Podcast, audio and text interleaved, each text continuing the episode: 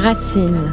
Votre chien ou votre chat a faim pas de souci, un bon bol de croquettes et une boîte de pâté, ou une boîte de pâté d'ailleurs, fera l'affaire et peut-être même le régalera. Aucune question à se poser sur ce domaine puisque même votre vétérinaire peut vous proposer des produits totalement adaptés. Mais si nous nous trompions au détriment de notre fidèle compagnon, et si en pensant lui faire plaisir et accessoirement du bien, nous étions en train de le tuer, c'est le constat inquiétant que fait le docteur Ariane Garbet dans son livre Nourrir mon chat et mon chien sans croquettes. Docteur en médecine vétérinaire et spécialiste de la nutrition des animaux, Ariane Garber se penche sur la nutrition de nos petits compagnons pour nous aider à prendre conscience que bien-être alimentaire ne rime pas avec facilité et produits industriels. Si nous avons compris que notre santé passe par notre alimentation, il en va peut-être de même pour notre chien ou notre chat. Ce podcast 95 degrés nous plonge donc au cœur de la gamelle de notre animal pour en extraire le meilleur et sans conflit d'intérêt. Bonjour docteur Ariane Garber. Bonjour. Alors nous avons pour la plupart tendance à nourrir nos chats et nos chiens avec des croquettes. C'est même une recommandation de nombreux professionnels. Est-ce que c'est une grave erreur? Personnellement, ça fait très longtemps que je n'utilise plus les croquettes parce qu'au fil des années, des dizaines d'années, j'ai vu que des maladies apparaissaient en lien avec les croquettes. Au tout début, où il y a presque une trentaine d'années, j'avais déjà constaté, notamment chez les chats, qu'ils avaient beaucoup de calculs urinaires. Or, mes chats nourris sainement, naturellement, n'avaient pas ce problème-là. Et donc, progressivement, euh, il y a eu des maladies qui sont apparues, des ulcères cornéens, des problèmes de kératite sèche, de poils trop secs. Puis après, ça a été les symptômes digestifs qui sont apparus au fil des années et de la de l'augmentation d'utilisation des croquettes. Chaque fois, j'ai pu faire le lien avec euh, euh, les, croquettes. Et euh, là, maintenant, ces dernières années, on est arrivé à un stade où, malheureusement, les animaux vieillissent extrêmement vite, ont des maladies très très jeunes, alors qu'ils devraient l'avoir beaucoup plus tard, voire pas du tout. On a énormément de tumeurs chez les chiens. Et je peux dire, euh, sans, sans me tromper, que de plus en plus de chiens, notamment les jeunes nourris qui commencent maintenant avec les croquettes, ont une espérance de vie de presque moins de 5 ans. C'est-à-dire que j'ai quasiment chaque fois des gens qui me disent que le chien de leur belle-mère est décédé à 4 ans d'une tumeur, le chat de la belle-fille est euh, mort à euh, trois ans et demi d'un cancer du pancréas et ce genre de choses.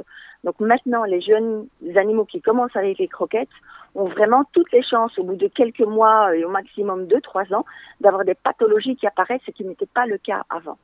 Alors si votre livre apporte plein de solutions, je dois quand même vous dire qu'il fout les jetons au départ. Hein. parce que quand on lit rien que la composition des croquettes, dans ce livre, on y trouve des déchets, des viscères, de la suie, des plumes, des pâtes, des écailles de poisson, des métaux lourds et autres mauvaises huiles.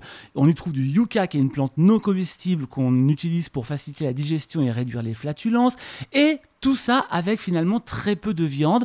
Est-ce que c'est le cas de toutes les croquettes, y compris celles qu'on paye très cher? Oui. En fait, malheureusement, euh, la qualité s'est dégradée au fur, et à mesure des années. J'avoue que les croquettes, il y a 20 ou 25 ans, euh, on n'avait pas autant de pathologies, à part, je dirais, les calculs urinaires, liés au fait que la croquette est un aliment sec. Euh, mais petit à petit, ce qui s'est passé, c'est que les marques ont été rachetées par des de plus en plus gros groupes. Et maintenant, c'est vrai qu'on n'a pas énormément de, marques au niveau des croquettes. On pense qu'il y, a beaucoup de croquettes différentes, mais en fait, il y a que peut-être deux ou trois gros acteurs qui euh, maîtrisent le jeu. Et donc, ils ont compris qu'au fur et à mesure des années, quand on diminuait la qualité des protéines en utilisant plutôt des protéines de céréales, ou maintenant ces dernières années des protéines d'insectes, euh, ils arrivaient à rentabiliser mieux leurs croquettes. Euh, puisque évidemment, euh, plus la, qualité des ingrédients au départ est faible, plus les prix augmentent parce qu'ils inventent des gammes premium et autres, plus leur bénéfice est rentable.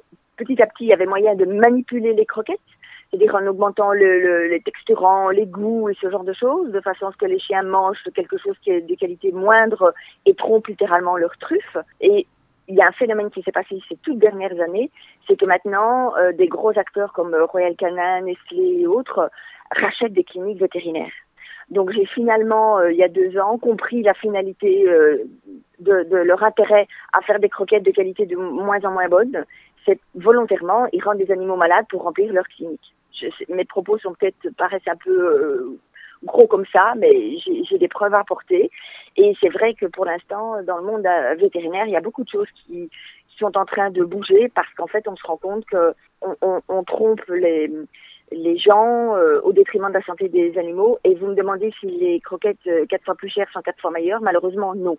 En 2012, par exemple, une marque de croquettes avait s'était vantée de sortir des aliments à base de plumes j'ai des documents, hein, donc je peux prouver tout ce que je dis. Euh, mais c'est vrai qu'on ne nourrit pas un animal, un carnivore, avec des plumes. C'est-à-dire quand mon chat, euh, malheureusement, euh, chope un oiseau, c'est la seule chose qu'il ne mange pas. Et euh, ce qui se passe, c'est que la qualité euh, diminue et c'est valable pour toutes les croquettes en général. J'ai souvent une, une, phrase un peu rigolote qui dit les, croquettes, c'est comme la cigarette, il n'y en a aucune de bonne. Voilà, pour avoir une idée, on peut les, les mettre toutes dans le même panier n'offusque déjà par le fait que ce sont des croquettes et comme je vous disais tout à l'heure, c'est une alimentation sèche qui déjà rien qu'à cause de ça euh, donne beaucoup d'inconvénients à l'animal au niveau de sa santé. Alors, quand vous dites que les industriels rachètent les cliniques vétérinaires, c'est une accusation euh, très forte que vous posez. Comment on fait, comment on sait qu'on va avoir affaire pour son animal à un bon vétérinaire, à quelqu'un qui n'est pas justement en conflit d'intérêts?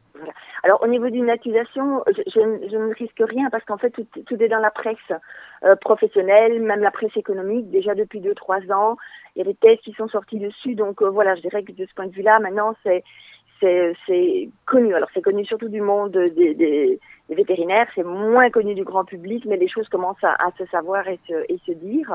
Quel est un bon vétérinaire? J'allais presque dire c'est comme un bon garagiste. Il faut un peu voir si vous avez confiance en lui, si quand vous posez des questions, euh, les réponses vous paraissent correctes, si vous n'avez pas l'impression qu'au niveau des tarifs c'est trop cher, si vous, vous avez vraiment l'impression que votre animal est bien soigné.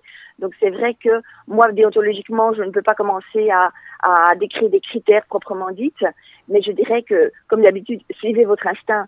Si vous avez l'impression qu'avec un, un, tel professionnel euh, vous vous n'avez pas confiance ou vous ne le sentez pas, même en l'occurrence si c'est un bon professionnel, mais c'est une affinité parce qu'on confie quand même son animal. Il n'y a pas que la, c'est pas comme quand on confie un meuble à repeindre.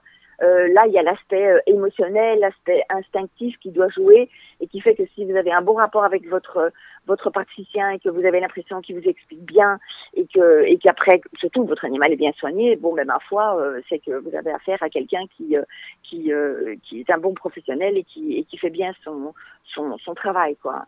L'autre gros problème des croquettes, enfin il y en a plusieurs hein, que vous pointez, mais enfin un autre gros problème des croquettes, c'est la composition en eau. La croquette n'a que 10% d'eau, or vous dites que l'animal doit avoir une alimentation qui contient 80% d'eau dans l'alimentation. Je ne parle pas de l'eau qui est dans l'autre gamelle.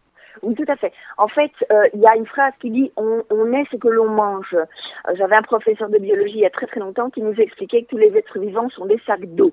C'est-à-dire qu'on est composé à 80% d'eau euh, et qu'on n'a que 20% de, de, de, enfin de, de protéines, de, de matières grasses qui composent nos cellules, notre structure et autres.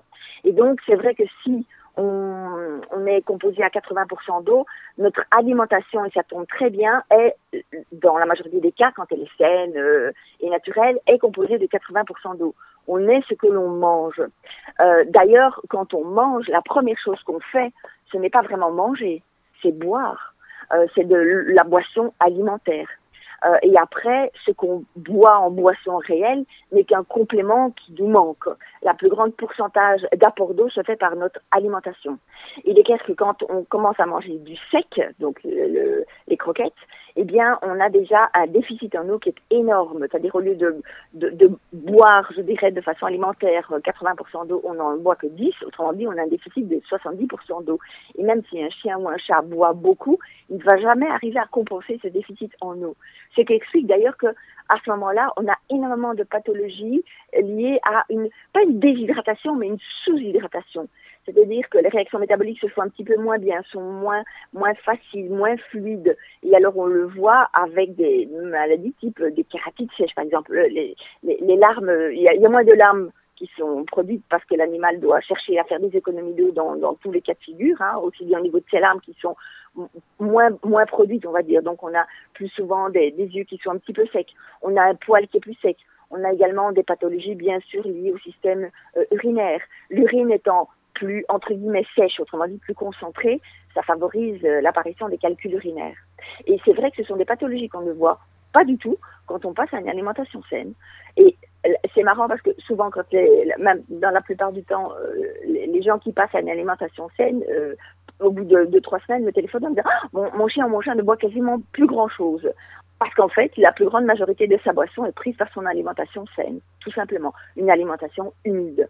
Alors, il est évident que vous rejetez à peu près en bloc tout ce qui peut être plat préparé, croquettes venant de l'industrie, agroalimentaire pour les animaux, mais j'ai l'impression que malgré tout, les pâtés ou les plats préparés industriels ont un peu meilleure presse que les croquettes à vos yeux. Je me trompe? Euh, C'est vrai que là, à partir du moment où on bascule vers une alimentation humide, qu'elle soit industrielle ou saine, ben, on a déjà un, un, gros euh, problème de résolu, on va dire. Voilà. Maintenant, c'est vrai que euh, les pâtés à, à l'époque étaient de qualité pas si mauvaise que ça. C'est vrai que maintenant, je dirais que la qualité s'est dégradée ces dernières années, tout simplement parce que euh, les manipulations, entre guillemets, au niveau des compositions et autres, des additifs qui, qui, que les, les croquetteurs, comme je les appelle, donc les fabricants de croquettes, ont mis au point pour les croquettes, ils le mettent, commencent à le mettre au point maintenant pour les pâtés. Mais c'est vrai que avec les boîtes, c'est ce que je dis aux gens, si vraiment euh, avec votre animal ou vous n'arrivez pas à faire la cuisine ou votre animal ne veut pas du tout manger du poulet, du fromage ou autre, eh bien à ce moment-là, le fait de le passer des croquettes au pâté, c'est déjà une belle grosse étape de fait. Même si c'est vrai, on reste quand même dans l'alimentation industrielle. Une fois qu'on a fait cette grosse étape-là, il est plus facile, si on veut quand même aller un petit peu plus loin et passer à l'alimentation saine, bah à ce moment-là, dans les pâtés, d'introduire un peu des bouts de poulet, euh, un petit peu de viande, un petit peu de fromage ou ce genre de choses, parce que c'est une, texture qui est plus naturelle et que l'animal a appris, parce que c'est vrai que pour le coup, quand il commence à passer du lait aux croquettes, bah, il apprend jamais à manger vraiment des choses euh, un peu onctueuses dans la bouche, euh, moelleuses et autres. Et donc, quand il est passé déjà aux boîtes, il passe à une euh, texture qui est plus naturelle dans sa bouche et donc c'est plus facile après de le passer à une alimentation saine si les gens veulent aller jusqu'au bout de la démarche. Oui, parce que vous vous rappelez qu'en fait, il y a des chiens et des chats qui sont totalement accros à leurs croquettes parce que ce sont des produits aussi qui sont très addictifs. Pour ça, j'avoue qu'ils euh, ils ont droit à une petite part de ma considération parce qu'en niveau technologique, euh, les croquetteurs sont devenus des, des vrais, vrais euh, chefs, euh, mais malheureusement pas 5 étoiles. Ils sont devenus des vrais chefs en ce qui concerne euh, l'ajout d'additifs. Mais je dirais que même dans l'alimentation humaine, on le sait maintenant, hein, on, a des aliments qui sont fumés ou au goût vanille, alors qu'on a on n'a pas du tout euh, fumé l'alimentation, on n'a fait aucune salaison, on n'a mis aucune vanille naturelle dans, dans l'alimentation. Donc c'est vrai que ce sont des techniques gustatives, texturantes et autres que la, les, les, les fabricants d'aliments industriels ont mis au point, aussi bien pour l'alimentation humaine que animale. Chez les animaux, ils ont été encore un petit peu plus loin au niveau additif, puisqu'en fait, ils arrivent à, à faire en sorte qu'ils mettent au point des cocktails d'additifs qui rendent les animaux accros à leur nourriture. On a assez souvent des gens qui euh, nous disent que voilà, leur animal est, accro à telle marque de croquettes, mais si euh, un jour ils changent de marque, eh bien leur animal ne mange pas du tout la croquette. Et en fait, le but du jeu pour ces fabricants de croquettes, c'est que les animaux deviennent accros à leur marque de croquettes, bien sûr, pour pas passer à la concurrence. Et donc, d'une façon euh, générale, on a des animaux quand ils mangent euh, beaucoup de croquettes depuis longtemps. Euh, quand on leur propose un morceau de poulet ou un morceau de, fromage, eh bien, en fait, ça les intéresse pas. Bon, il y en a certains qui ils se ruent dessus parce qu'ils se rendent compte que c'est une alimentation qui est quand même bien meilleure et donc eux, par chance, leur instinct alimentaire n'est pas trop dénaturé. Mais on a quand même une certaine catégorie d'animaux, les petits chiens, on a ça notamment chez les chats, qui sont tellement accros à leurs croquettes que quand on leur donne une nourriture saine, eh bien, ils ne la mangent pas. Et c'est entre autres dû à cette addiction euh, qui est due aux, additifs des croquettes et qu'il faut progressivement arriver à les, les désaddicter. je ne sais même pas si, même pas si, les détoxifier. Je ne sais même pas s'il y a un mot euh, technique pour dire ça. En tout cas, on le comprend. merci. Euh, pour que petit à petit, ben, j'allais dans mon livre, je donne la comparaison, par exemple, avec des gens qui sont accros à, aux drogues parce qu'en fait, le principe est exactement le même. C'est tout, un circuit au niveau hormonal, au niveau de la dopamine et autres. Et en fait, chez les animaux, c'est exactement la même chose. C'est ce qu'on appelle le circuit de la récompense. Alors nous, les humains, nous avons besoin d'une alimentation acido-basique, en tout cas un équilibre acido-basique. Vous rappelez que j'ai le carnivore, c'est très différent. Son alimentation est plutôt acide. Là encore, c'est une notion que nous ne prenons pas en compte et encore moins à travers les aliments industriels. Oui, exactement. C'est vrai que dans nos cours de chimie, euh, en, terminale ou en début d'université, on nous ennuie énormément avec euh, les, les réduction, le pH et ce genre de choses. Et puis après, il y a des notions qu'on oublie progressivement. Alors qu'en fait, c'est euh, chez les animaux, c'est important. C'est-à-dire que je, je, vais très fortement simplifier, mais en fait, euh, quand je donne cours, je, je, je, donne un exemple où je dis par exemple, voilà, on a sur une échelle au niveau du pH, on a d'un côté les acides, ça ce sont plutôt les carnivores qui fonctionnent sur un mode acide. Au milieu, avec un pH neutre, on a les humains. Et alors, de l'autre côté de, l'échelle euh, du pH, on a tout ce qui est alcalin. Et ça, ce sont plutôt les herbivores qui fonctionnent sur un mode plutôt alcalin. La preuve de ça, c'est que beaucoup de pathologies chez les herbivores qui sont alcalins sont plutôt de type acidose. On a ça chez les vaches, chez les chevaux. On a plutôt des acidoses, parce qu'en fait ils sont trop sur un mode acide, ce qui est anormal. Donc là on le remet avec une alimentation saine. Euh, on évite les taux de soja par exemple, et donc on les met aux, aux, graines, à l'herbe et autres, et donc ils reviennent vers un pH plutôt alcalin. Et à l'inverse, on a chez les carnivores, on a plutôt un mode de fonctionnement physiologique acide, qui fait que quand on leur donne notamment des croquettes dans lesquelles il y a des céréales et autres avec un pH beaucoup trop euh, euh, beaucoup trop alcalin pour eux, on a à ce moment-là des pathologies plutôt de type euh, euh, alcalose. La preuve, c'est que pour en revenir au calcul urinaire dont je parlais tout à l'heure, c'est que très souvent, les premiers calculs urinaires qu'on a chez les chiens ou les chats à partir de l'âge de 2-3 ans, ce sont des calculs de struvite. Quand une particularité, ce sont des calculs alcalins. Je simplifie bien sûr, hein, mais disons que ce sont des calculs alcalins.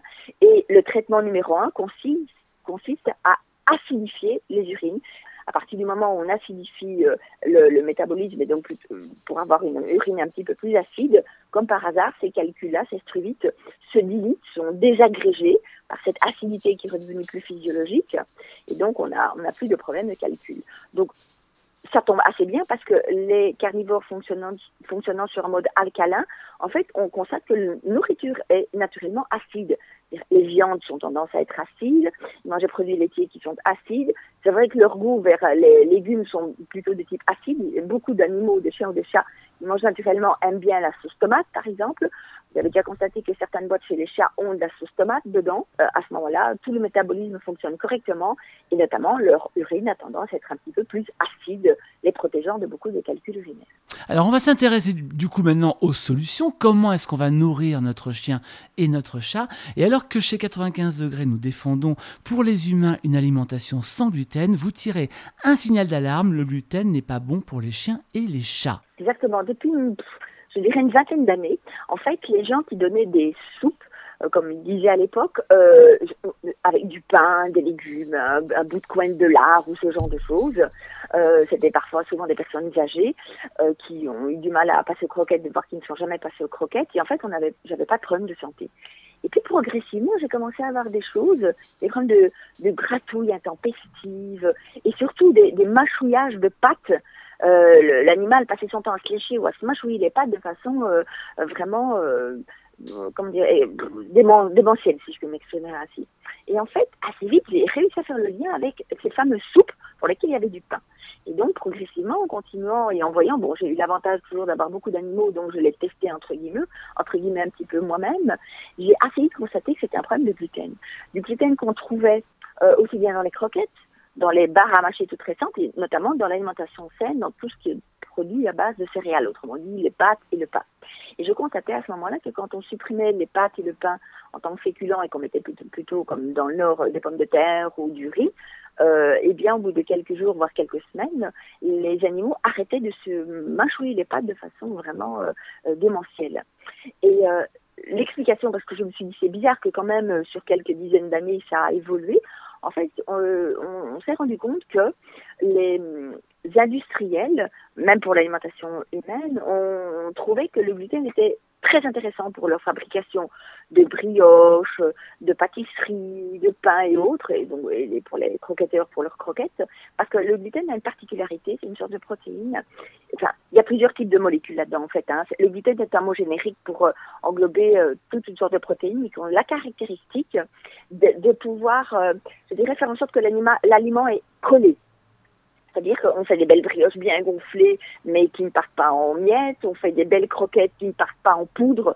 Les croquettes d'il y a 20 ans, si tout le monde se rappelle, euh, il y avait quasiment la moitié de la poudre dans le sachet. Maintenant, les croquettes, euh, il y a strictement plus aucune poudre dans la fond du sachet. Et tout ça est dû au gluten. Et donc, à l'époque, le gluten euh, se trouvait dans les céréales au niveau de 1 ou 2% maximum. Euh, et là, en sélectionnant des céréales qui avaient de plus en plus de gluten pour répondre à la demande purement euh, technique des fabricants d'aliments, eh bien, en fait, on est arrivé à certains taux de gluten qui sont maintenant de l'ordre de 5 voire 10% Certaines publications vont même jusqu'à des taux un petit peu plus élevés. et donc, c'est cette augmentation de sélection avec des gluten en plus grande quantité qui font qu'on a des aliments qui ont de plus en plus de gluten, tout ce qui est céréales bien sûr, et cela explique également l'hypersensibilité maintenant que les humains développent au gluten. C'est-à-dire que chez l'humain, on a euh, des tableaux plutôt digestifs avec des, gens qui sont un petit peu perturbés. En fait, ça provoque des hypersensibilités et des hyper, euh, enfin, des inflammations au niveau digestif.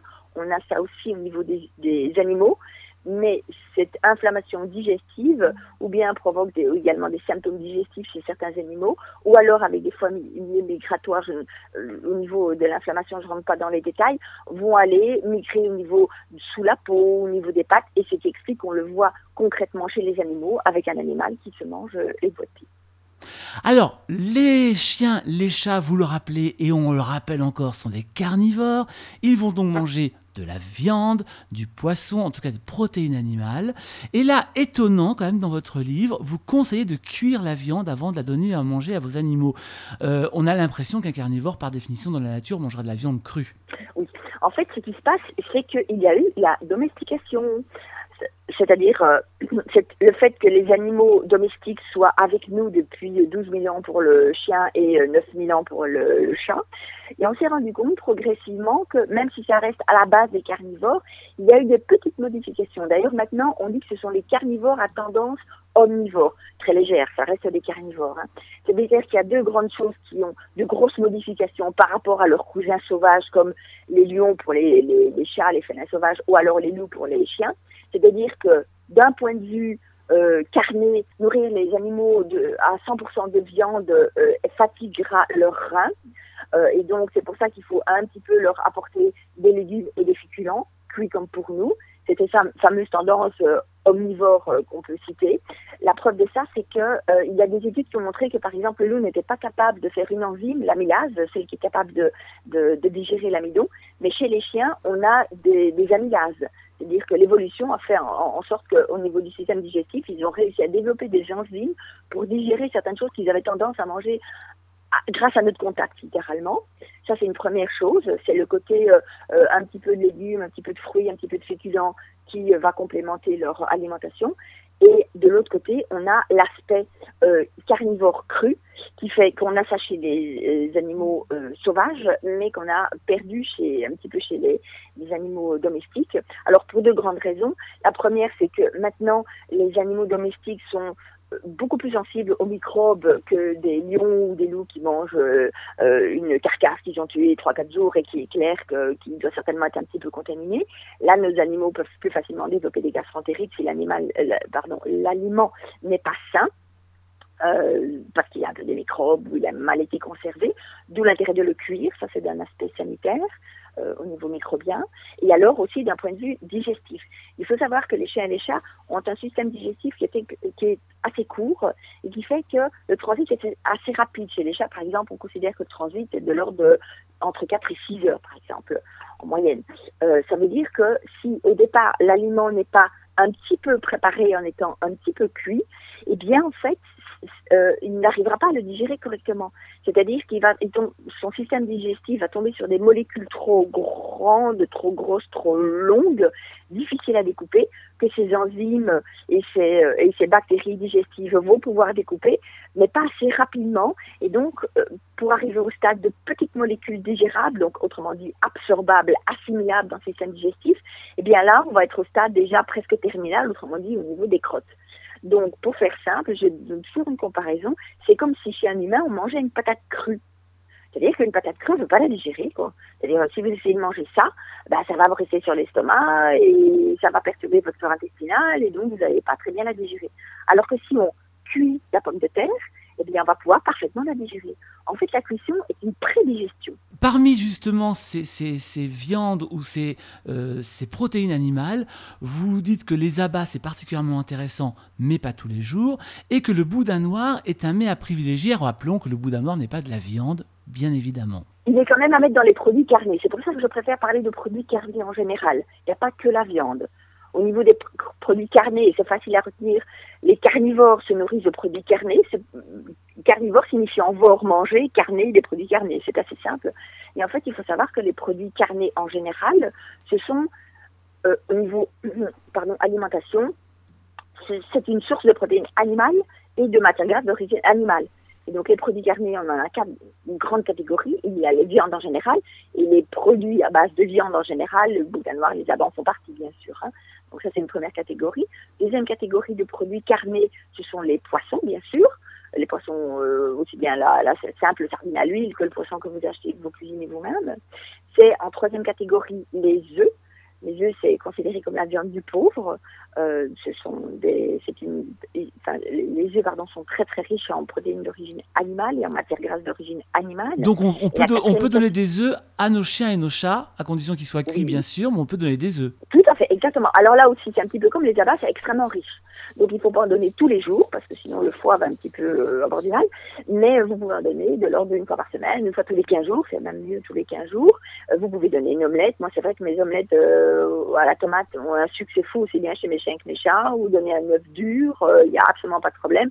Et alors la quatrième catégorie de produits carnés, très intéressante parce qu'en fait, elle complémente un petit peu les viandes au niveau du calcium.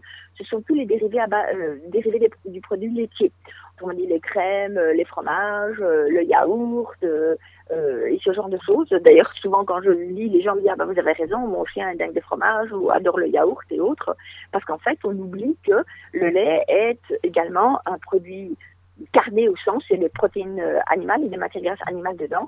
Et quand c'est transformé, eh bien, euh, dans, par exemple, dans la crème, il y a un peu plus de matières grasses d'origine animale. Pour le yaourt, il y a un peu plus de, de, de, protéines. Le fromage, il est riche et en matières grasses et en protéines. Et tout ça est d'origine animale. Donc, pour nos carnivores, c'est parfait. Le petit truc qu'on a tendance à faire quand on a un chien, c'est lui donner ce fameux nonos. Et là, vous dites, au scandale, surtout, n'arrêtez de donner des os à vos chiens pourquoi, docteur Garber, on ne doit pas donner d'os à notre petit chien? Alors, il y, a, deux os, les vrais et les faux. Les vrais os, donc euh, les, os euh, de poulet, os de lapin, on ne peut pas les donner euh, parce qu'ils ont tendance à faire des, aiguilles, des épines. Donc, si on mange ça, c'est comme si vous mangez une pelote d'aiguilles, donc ça ne va pas. Et en ce qui concerne les os, les vrais os toujours, mais plutôt de mouton, de porc ou de bœuf et autres, très souvent, ils arrivent à mâchouiller ça, les poussière, des espèces de nuées d'os, comme on les appelle, et le problème dans leur système digestif, c'est que ça a tendance à se recompacter. Et ça peut parfaitement faire des obstructions intestinales. C'est vrai que dans, euh, dans ma carrière, j'ai souvent eu l'occasion d'opérer des chiens qui étaient en obstruction intestinale totale ou partielle, parce que ils étaient, euh, leur intestin était perforé par des os. Donc les os, en général, vous les oubliez. J'ai souvent une comparaison avec le lion le lion qui s'est fait, euh, qui s'est fatigué à aller chasser là, son antilope pendant quelques temps et qui la mange pendant trois jours, euh, la seule chose qu'il ne mangera pas, malgré la force de ses mâchoires et la, et la qualité de ses dents, c'est évidemment la carcasse. Ça veut dire que même euh, Lion considère que la carcasse n'est pas très nutritive et en plus il sait très bien qu'il prend un risque s'il la mange. Les seuls qui sont habilités, à pouvoir digérer les os, c'est évidemment les, les, les charognards. Bon, euh, et donc, de ce point de vue-là, les vrais os ne sont pas intéressants. C'est vrai que les, gens qui ont tendance à donner l'alimentation crue, c'est la mode un petit peu à la mode maintenant, c'est les barfeurs, comme on les appelle, euh, disent que les os c'est bon pour le calcium. Mais c'est vrai, la viande manque un peu de calcium. Mais c'est pour ça que je vous disais tout à l'heure que les produits sont très intéressants, parce que c'est vrai que si on donne un, morceau de, fromage ou, ou une cuillère de yaourt, on a un apport en calcium intéressant et là on ne risque pas de perforer un intestin. Comme je plaisante souvent, j'ai jamais dû opérer un animal qui était euh, qui avait un intestin perforé euh, avec un morceau de camembert. Donc là le risque il est zéro, l'apport en calcium est parfait et donc les os, franchement, vous pouvez les oublier. Maintenant, il y a les autres os, hein, plutôt les, friandises. Euh, là, pour le coup, c'est vrai que euh, depuis ces dernières années, ils ont, là aussi, ils mettent par exemple dans la publicité qu'ils font un os tous les jours pour le brossage des dents des chiens, des chats et des choses comme ça. Bon, ils poussent à la vente de produits qui sont vraiment, vraiment ultra transformés quand on regarde un petit peu la composition, euh, à part les céréales et les additifs, il n'y a rien de bon dedans. Et chez pas mal de chiens, ça donne même des gratouilles, euh, euh, parce qu'il y a aussi du gluten dedans. Donc, ce que je vous disais tout à l'heure, des mâchouillages de pâtes, des grattages un peu intempestifs au niveau des flancs et ce genre de choses.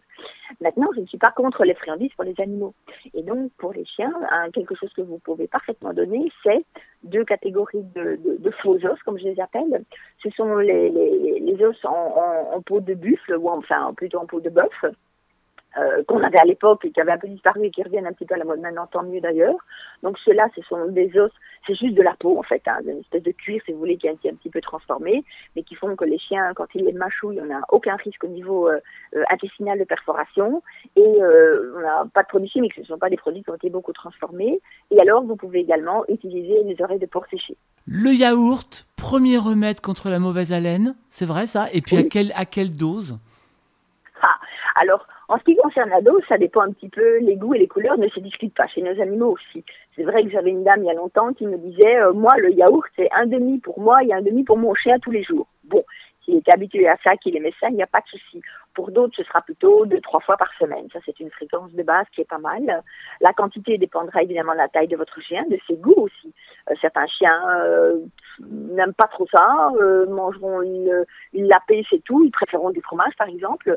D'autres vont vraiment en être dingues. Il faudra à ce moment-là en donner de façon raisonnée. Il ne faudra pas leur donner deux, trois yaourts d'affilée comme ça. Ça, ce sera de trop. Et en ce qui concerne l'autre question qu'on pose souvent, c'est avec ou sans fruits. Je dirais que ça, là aussi, c'est les goûts et les couleurs, bien sûr. Donc, euh, vous pouvez, ça dépend, euh, vous pouvez donner des yaourts avec des fruits, euh, en sachant que parfois, c'est là aussi, il y a beaucoup de manipulation au niveau des industriels, hein, comme chez l'humain.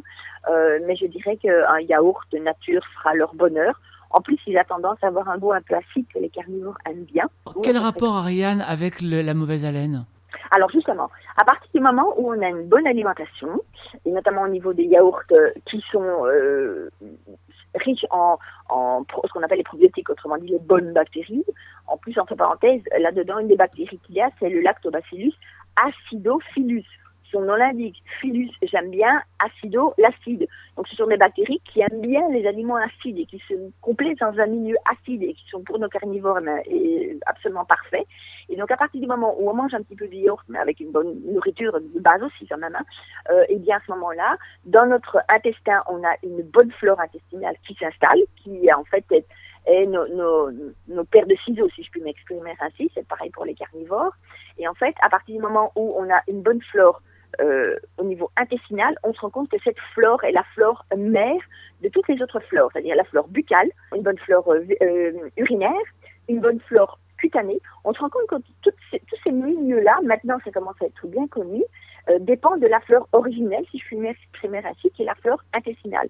Et donc, si on a une bonne alimentation, on a une bonne flore intestinale et on a aussi toutes les autres bonnes flores buccale avec une bonne haleine, vésicale au niveau de la vessie avec à ce moment-là pas de problème de cystite et euh, une bonne flore euh, au niveau cutané avec pas spécialement de problème de gratouille ou, euh, ou de peau qui sentent mauvais ou d'animaux qui sentent mauvais.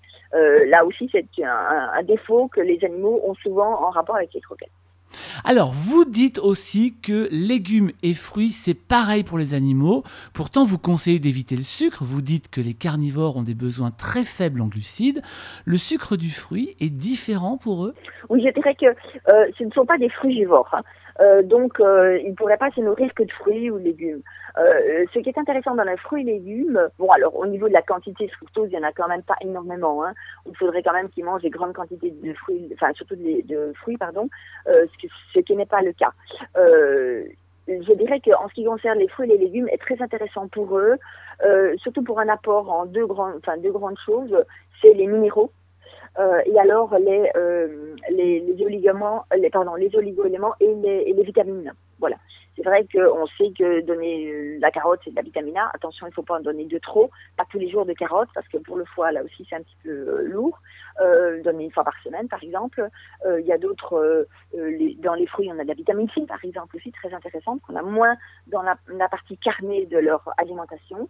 Et donc, il faut comprendre que quand on donne euh, des fruits, un petit peu de fruits, un petit peu de légumes, suivant là aussi les goûts et les couleurs, hein, il n'y a pas de souci, et eh bien à ce moment-là, on complémente ce que leur partie carnée n'apporte pas. Et comme je vous disais, c'est plutôt les minéraux, les oligoéléments et les vitamines. Alors on ne confond pas les féculents et les céréales pour nos animaux, c'est oui pour les féculents, non pour les céréales. On est catégorique. Voilà, exactement. C'est vrai que je me rends compte que les gens ont tendance à, vraiment confondre ces deux choses, mais qui, j'explique bien dans mon livre avec même un tableau de comparaison, n'est pas exactement la même chose. Je vais essayer de résumer. Les féculents, c'est un apport d'énergie via l'amidon et que l'animal est capable maintenant de digérer, bon pas en grande quantité, avec grâce à l'amylase dont je vous ai parlé tout à l'heure, qu'on se rend compte que maintenant, notamment les chiens, euh, ont développé cette, enzyme. Donc ça, c'est un apport d'énergie. C'est pas l'apport d'énergie le plus important pour eux, parce qu'ils vont surtout tirer l'énergie de base grâce aux protéines, mais surtout des matières grasses d'origine animale. C'est pour ça que les produits carnés sont la base de leur alimentation. Mais pour en venir aux féculents, c'est un apport d'énergie. Quand on a un animal en croissance, un animal qui dépense énormément, qui est très très énergique, c'est vrai que euh, il vaut mieux parfois avoir un petit supplément d'énergie via les féculents. Donc on va dire que ce sont des sucres lents. Les sucres lents, comme son nom l'indique, ce sont les longues molécules de sucre. Je, compare souvent ça à une espèce de colis de perles. Les perles étant du sucre, voilà, ça permet d'apporter de l'énergie. C'est-à-dire euh, les, les, pommes de terre, euh, le riz, euh, voilà. Maintenant, on a tendance à mettre dans la même catégorie, ce qui n'est pas le cas, les céréales. Les céréales ont également un apport en énergie, autrement dit en amidon, mais c'est pas le, la, la chose la plus importante les céréales sont plutôt riches en protéines d'origine végétale. Et là, de ce point de vue-là, euh, ces protéines végétales sont très peu assimilables par les carnivores. Euh, ils sont, comme je disais tout à l'heure, ils ont un matériel pour digérer les protéines d'origine animale. Et c'est vrai que les céréales euh, ont ce travers de protéines d'origine végétale qui sont très très peu utilisées par les animaux et qui, en plus, ont en partie le fameux gluten dont je vous parlais tout à l'heure. Euh, donc, de ce point de vue-là, si on peut éviter le gluten via les céréales, c'est parfait, d'autant que d'un point de vue euh, nutritif, les céréales ne leur conviennent pas parfaitement. En règle générale, la cuisson est importante, on l'a vu ensemble. La cuisson à la vapeur douce reste la plus efficace pour vous. Est-ce que l'effet Maillard est aussi délétère pour les animaux? On rappelle que l'effet Maillard, c'est tout l'aspect brûlé, l'aspect cuit que l'on va avoir dans une poêle ou au four. Est-ce que l'effet Maillard est aussi délétère pour les animaux que pour nous les humains? Oui, exactement, de ce point de vue-là, parce qu'on se situe euh, au niveau de molécules qui agissent au niveau des cellules. Et c'est vrai que les cellules d'un mammifère, qu'on soit euh, euh, carnivore, herbivore ou, ou comme nous omnivore, diffèrent assez peu en fait, parce que là on est vraiment au, au, niveau basique, au niveau cellulaire, au niveau biochimique du, de, de, de, de la chaîne, enfin de la, de la, du niveau de, de l'animal. c'est vrai que si on donnait de la viande euh, très très cuite avec la réaction euh, en effet de Maillard, autrement dit du brûlé. Il faut savoir que toutes les protéines euh, ou les matières grasses qui subissent des, trop grosses surchauffes ont tendance à devenir cancérigènes. On se rend compte chez les humains, on le sait chez les animaux aussi. Entre parenthèses, il y a pas mal de tests qui sont faits chez les souris, par exemple. Donc, euh, donc c'est vrai que euh, on se rend compte que c'est aussi délétère. Maintenant, c'est vrai que de temps en temps, un bon steak cuit comme ça à la poêle, que mes chiens ou mes chats s'en régalent rien qu'à l'odeur. C'est vrai que c'est intéressant. On peut le faire de temps en temps, pas trop souvent. Mais c'est vrai que la cuisson à la vapeur est intéressante parce que justement, on n'a pas ce côté brûlé. Euh, on a une cuisson lente de molécules qui sont très longues et donc on, euh, la vapeur a le temps de la découper. Je, résume un petit peu, mais c'est bien ça. Donc ça fait des molécules qui sont beaucoup plus disponibles digérables pour les carnivores. Et bon, pour nous en général, c'est bon aussi. Euh, et en plus, euh, la cuisson à la vapeur est assez intéressante parce qu'elle elle va, euh, entre guillemets, mouiller l'aliment. C'est-à-dire sur des, légumes, par exemple, qui sont un petit peu secs, euh, ça va être la saison là maintenant qui va commencer. Mes chiens adorent le butternut. Euh, eh bien, c'est vrai que sur un butternut cuit à la à la vapeur, ça le rend plus moelleux, plus intéressant, plus onctueux, plus facilement digérable, ils adorent ça, plus facile à mélanger aussi avec un petit peu de la sauce de jus de viande, de, mélanger avec des féculents et autres.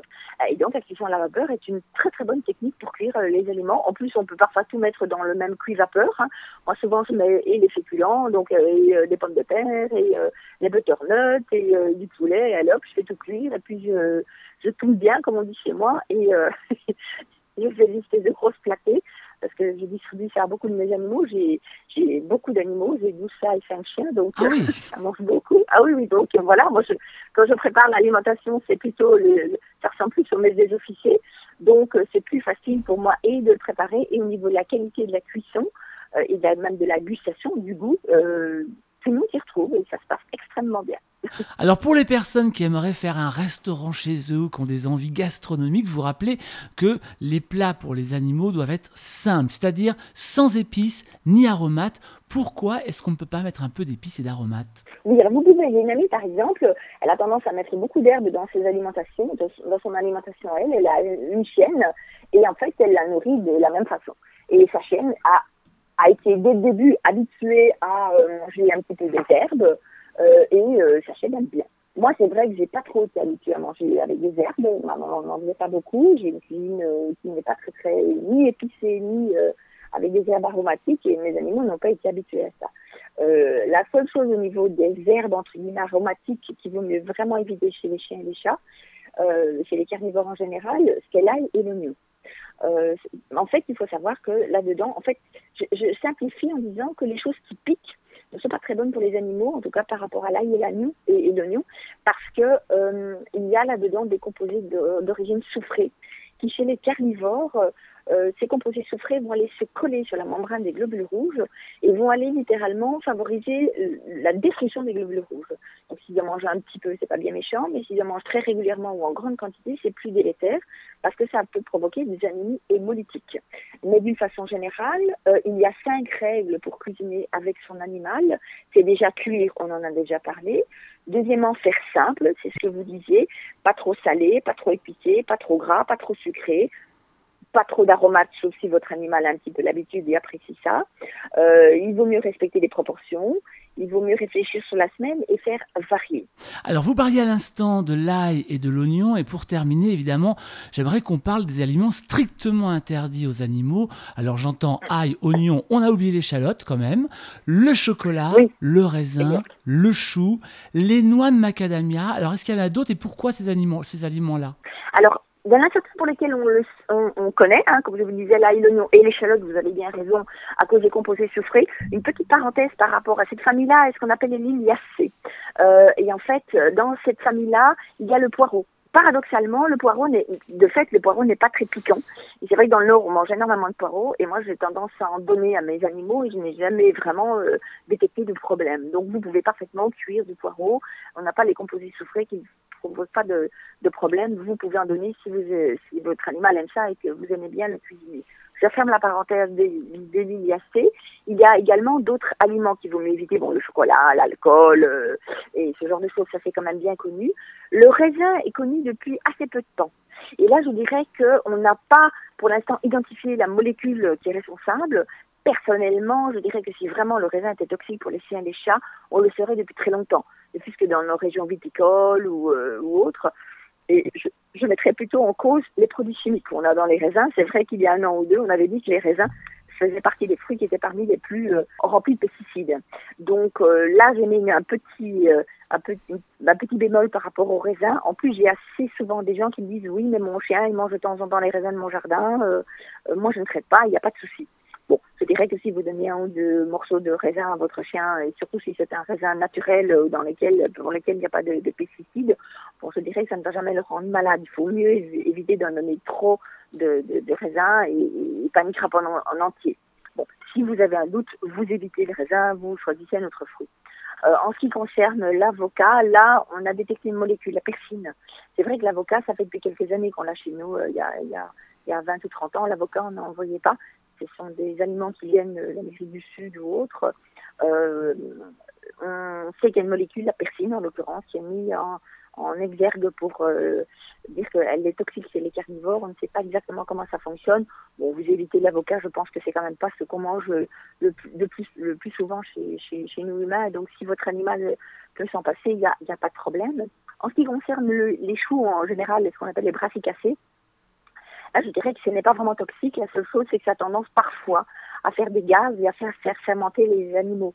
Euh, maintenant, j'ai pas mal de gens dans ma consultation qui me disent que leur euh, chien est dingue de brocolis ou que les miens, personnellement, même les chats, adorent euh, les choux-fleurs. Donc, euh, si on en mange de façon raisonnable, pas en trop grande quantité et pas tous les jours, il n'y a absolument aucun problème. Et les noix de macadamia? Alors, les noix de macadamia, pour le coup, je, ne suis pas très très douée pour savoir quelle est l'origine de ça, mais je pense que c'est une, une noix d'origine américaine. Et en fait, on s'est rendu compte, un petit peu comme ça, c'est les hasards de la clinique, que les chiens qui en avaient mangé beaucoup avaient tendance à euh, euh, développer certains symptômes. Personnellement, j'en ai jamais vu. Euh, personnellement, je ne mange pas énormément de noix de macadamia, même quasiment jamais. Euh, donc euh, voilà, on le sait maintenant, on a tendance à, pour les animaux, faire des principes de précaution. C'est-à-dire que si on s'est rendu compte que la noix de macadamia pouvait provoquer des problèmes, ben, on évite d'en donner. Et alors, pour en rajouter, pour rajouter à ça, on s'est rendu compte aussi ces dernières années que certaines noix euh, chez les chiens qui avaient tendance dans certaines régions où ils en récoltaient, qui en mangeaient beaucoup, euh, pouvaient, euh, ça pouvait également les intoxiquer. En fait, on se rend compte que c'est pas vraiment la noix qui est toxique, sauf si on en mange de trop, c'est plutôt certains types de les noix qui ont tendance un petit peu fermenter ou un petit peu pourrir en fait. ça, je pense que c'est plutôt lié peut-être à des aflatoxines ou des mycotoxines qu'on a. Euh, voilà, mais d'une façon générale, vous pouvez parfaitement donner un morceau de noix à votre chien s'il aime ça, euh, ça ne va pas le tuer.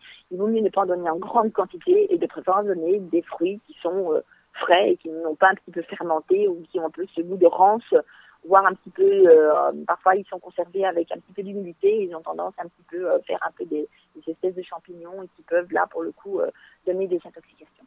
En tout cas, ce livre est une véritable prise de conscience pour qui a un chien ou un chat à la maison, ou qui en a 12 ou 13 ou 14. Il s'appelle Nourrir mon chat et mon chien sans croquettes aux éditions Erol. Il est signé de vous, docteur Ariane Garber. C'est passionnant, il y a plein, plein, plein de conseils. On a donné vraiment un tout petit pourcentage là à travers ce podcast, mais déjà, on y voit un peu plus clair. Merci beaucoup. Un grand merci à vous. Bonne journée. Bonne journée.